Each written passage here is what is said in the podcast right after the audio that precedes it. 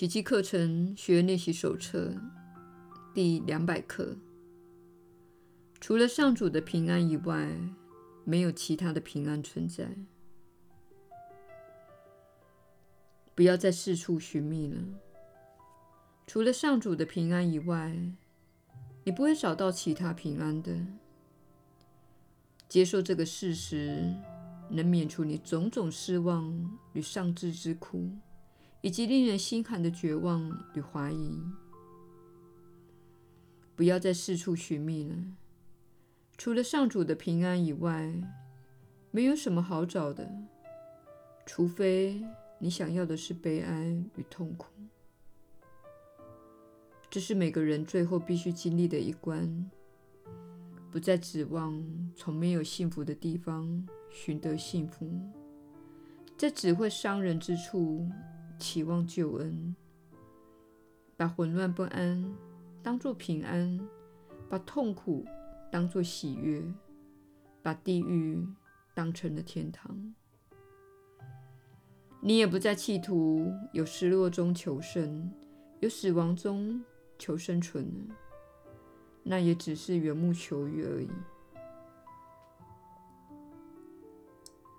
然而，祈求爱与幸福。祈求平安无尽的永恒生命，对你也是同样容易的事。你只要这样祈求，必会如愿以偿的。祈求你已经拥有之物，这一愿望岂会落空？只有当你企图以假乱真时，你的祈求才可能失败。宽恕你的无谓幻想吧。别再追求徒劳无功之事了。你只需张开眼睛，便会发现天堂就在眼前，敞开着大门欢迎你，而你却一而再、再而三地往地狱里面钻。还有什么比这更愚蠢的事呢？回家吧，你不会在异乡中找到幸福的。它诡异的外形对你也毫无意义，纵然你千方百计的想要赋予它意义。你并不属于这个世界，你在此是个异乡人。但是上天会教你一个方法，不再把世界视为一个囚禁人们的牢房。你会在原先只有锁链与铁链之处。重获自由之恩的，但是你必须改变你对世界的目的的看法，你才可能找到这个出路。除非你已经看见整个世界都在蒙受祝福，每个人受到他应得的敬重，丝毫不受你的错误偏见所羁绊，否则表示你仍困在世界之中。你既造不出它来，也造不出你自己。你只要释放其中一位，另一位的真相便现形了。宽恕究竟有何作用呢？在真理之境，它没有任何作用，也一无所能。天堂根本不知道宽恕这一回事。只有地狱才需要他，而且他在那里有莫大的使命，帮助上主的爱子由他自己想象出来且信以为真的邪恶之梦中脱身，难道不算是一个伟大的人生目标吗？谁能期待比这更有价值的事？纵然外表上你在成功与失败。爱与恐惧之间，好像有选择的余地。除了上主的平安以外，没有其他的平安存在，因为他的唯一圣旨无法营造出一个与上主旨意相反的世界，因为上主的旨意，也就是他自己的意愿，两者无二差别。在那个世界里，他能找到什么？他不可能真的存在，因为上主从未创造过他。他难道想在这里找到平安？他必须看出自己眼前的世界只是一场骗局，而且他能学习以另外一种眼光去看，这样才会找到上主的平安。任何人若想一世远去，抵达平安，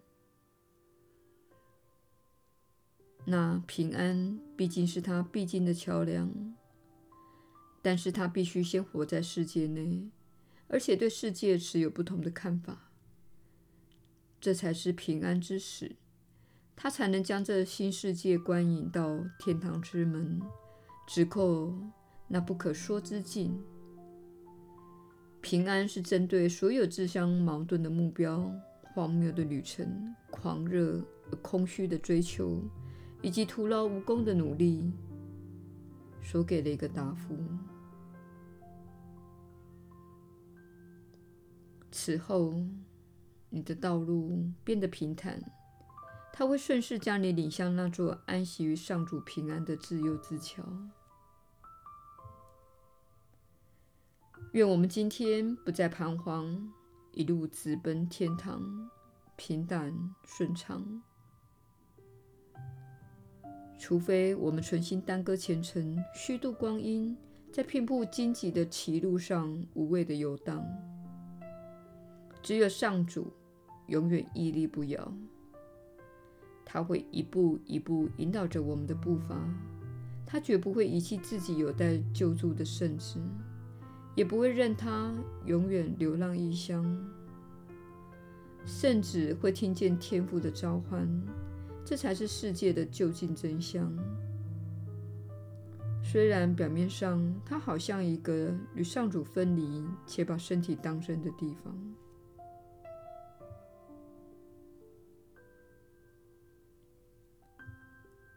如今一切都静止下来了。别再四处寻觅了。你所到之处，以前你追寻过的无望之树。开始洒落它虚妄欲念的枯叶，为你铺路。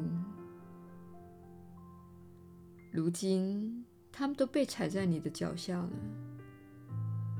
如今，你开始朝着天堂望去，那双肉眼的用途也为时不久了。你终于认出了平安，感受他的爱，真温柔，抚慰你的心。今天，我们不再追逐任何的偶像，我们不可能在他们身上找到平安的。上主的平安非我们莫属，也只有他才是我们想要且甘心接受的。今天，愿平安与我们同在，因为我们已经找到一条简单又幸福的路，引导我们离开这暧昧不明的世界。他以那唯一的目的取代我们三心两意的目标，他以忠实的道友取代了先前的孤独之梦。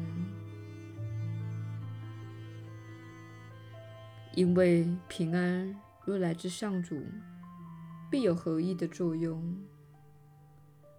我们不再四处寻觅了，我们已经离家不远，只要附送一遍下面的话。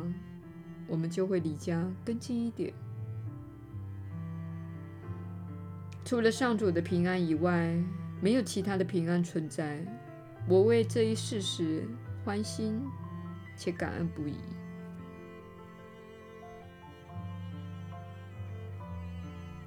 耶稣的传导，